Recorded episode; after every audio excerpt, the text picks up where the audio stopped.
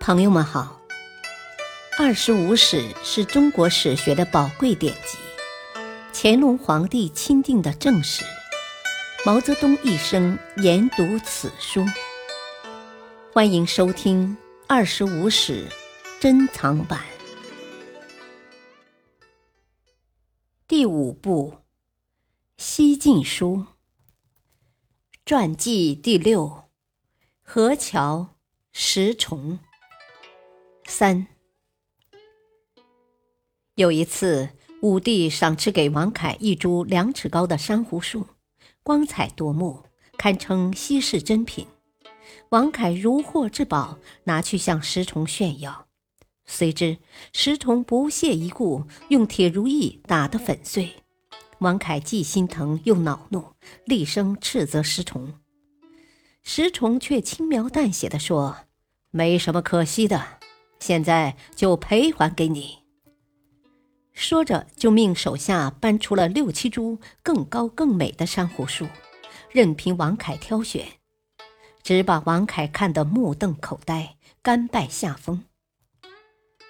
石崇家里的厕所布置的富丽堂皇，时常排列着十多个婢女，穿戴着华丽的服饰，手举着假尖粉、沉香枝。供如厕的客人享用。他每次请客都用十多个美女劝酒，客人不饮，美女就要被杀。有一次请王敦吃饭，王敦故意不肯饮酒，石崇竟接连杀了三个劝酒的美女。元康元年（两百九十一年），杨俊被杀，贾后的亲属逐渐占据了朝廷要职。特别是贾后的外甥贾密，自参与朝政以后，权势更是炙手可热。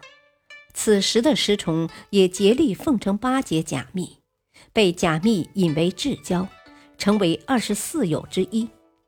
石崇感激涕零，对贾密更是百般谄媚。每当贾密或贾后的母亲郭槐外出，必定下车站在路旁。恭恭敬敬地望尘而拜。永康元年（三百年），贾密被赵王司马伦所杀，石崇也因为是贾密的党羽而被罢官。石崇有个爱妾，名叫绿珠，美丽妖艳，善于吹笛，很受石崇的宠爱。赵王伦的亲信孙秀早就听说了绿珠的美貌。便想利用权势得到绿珠。石崇当时正在黄河北岸的别墅金谷园中纳凉，听孙秀的使者说明来意后，勃然大怒，断然拒绝说：“绿珠是我的爱妾，坚决不能给。”使者几次索讨，石崇死活不给。孙秀恼羞成怒。以石崇谋反为名，派兵前去捉拿石崇。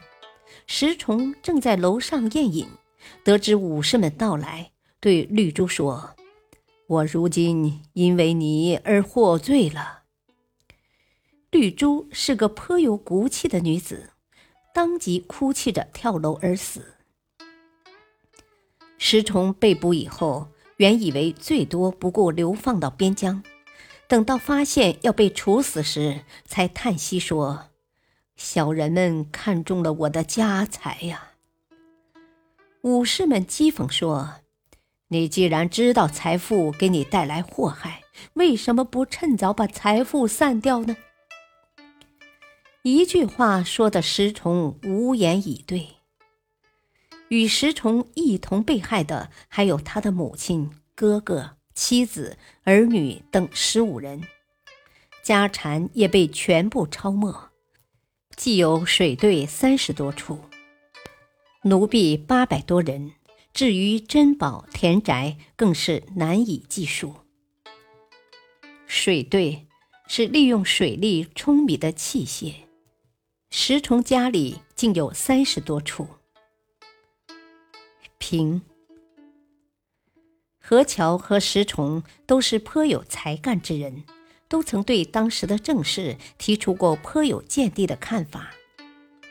但是两个人又都极为贪财，对金钱财富有着异乎寻常的嗜好。虽然一个极其吝啬，一个奢侈斗富，一个被讥为钱癖，一个则因财富而死于非命，但却是殊途而同归，成为遭人讥讽的对象。感谢收听，下期播讲传记第七，司马亮、司马越，敬请收听，再会。